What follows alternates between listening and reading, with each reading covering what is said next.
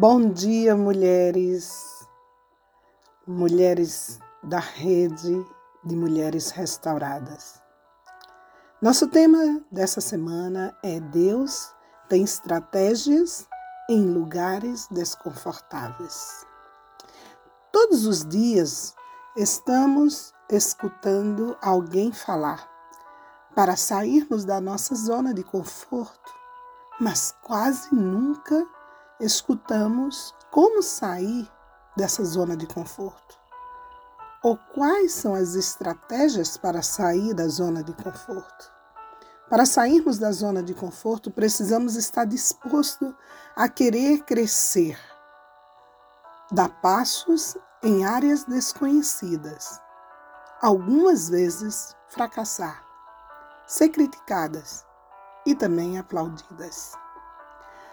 É verdade que para algumas, só de pensar em deixar essa zona de conforto ou esse lugar seguro e avançar para o desconhecido ou para o novo, lhe pode gerar desconforto, insegurança, instabilidade e medo. Isso mesmo passou com os discípulos de Jesus quando estava no barco e começou uma tempestade de vento. Em Mateus, capítulo 14, versículos do 22 ao 34, conta a história de que Jesus animou os discípulos a entrar no barco e passar para o outro lado. O outro lado de onde? Do mar da Galiléia. Esse era um dia difícil para Jesus. Ele acabava de saber que o seu primo havia morto. João. E para Jesus, como ser humano igual a todos nós, sentimos a dor da perda e da separação. E Jesus precisava também de tempo para reflexionar essa perda. João não era apenas um amigo, não era apenas um primo, ele era o precursor de Jesus. Ele havia vindo antes para abrir caminhos nos quais Jesus passaria. Há uma, uma conexão tão grande na fala dos dois que João começa os seus discursos falando: arrependei-vos e credes. E Jesus também começa falando isso. Mas o que eu quero mesmo me deter hoje é que nesse texto que nós vamos ler, ou que você possa ler, de Mateus capítulo 14, versículos do 22 ao 34, podemos encontrar três estratégias importantes para enfrentar lugares desconfortáveis. E a primeira estratégia é: faça algo que nunca fez. Entrar no barco e passar para o outro lado do Mar da Galileia nunca foi um problema para aqueles pescadores profissionais e experimentados que praticamente cresceram no mar daquela região. Eles conheciam bem aquele mar, mas é incrível como Jesus insistiu para que eles entrassem no barco sem ele.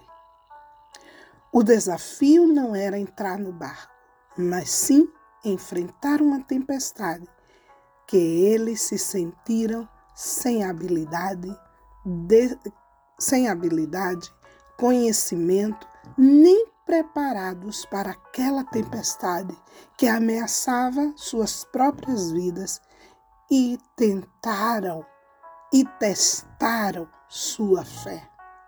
Você pode imaginar o cansaço e a frustração que deve ter sido naquele barco onde aqueles homens já sabiam o que fazer, estavam acostumados a estarem no mar. E agora eles estavam cansados, eles eram pescadores experientes, que não podia mais confiar nas suas próprias forças, habilidades ou experiência. Será que isso também está passando com você? Isso tem passado com você? E para você, quem é o culpado nessa hora? Talvez os discípulos pensaram: Tudo isso está acontecendo porque Jesus não está aqui. Tudo isso está acontecendo porque ele não subiu no barco. Quantas vezes estamos vivendo isso e facilmente colocamos a culpa nos demais e às vezes em nós mesmos. Esquecemos de pensar que situações como essa pode ser uma grande oportunidade para que nós possamos crescer. A segunda estratégia é a fé, que precisa ter um foco. Ou seja, a estratégia é que a fé requer um foco. Enquanto nós olhamos este essa trajetória deles ali, depois que Pedro é, gritou com medo e pediu para que Jesus o salvasse no versículo 30, ele simplesmente gritou e Jesus disse: Venha. Ele pergunta: Se é você mesmo? Eles primeiro gritaram dizendo que era um fantasma, mas agora eles estão dizendo: Jesus, Pedro disse: Jesus, se é você, manda que eu ande sobre as águas. E ele disse: Sim, sou eu, vem. E quando Jesus chama, depois que Pedro sai do barco, ele pôde andar sobre as águas, porque sua confiança estava em Deus ele pôde experimentar o um milagre sobrenatural, viver essa ação de dentro para fora. Mateus descreve que quando ele viu o vento, então ele ficou com medo e começou a afundar, e por isso chamou a Jesus. Quando Pedro mudou seu enfoque de confiança e concentrou o seu olhar nas dúvidas, nos perigos ao seu redor, ele começa a afundar. Nós também passamos por essas mesmas experiências quando perdemos o foco. Onde você está pondo os seus olhos? Que distrações de sua vida você precisa tirar para seguir crescendo nos lugares desconfortáveis?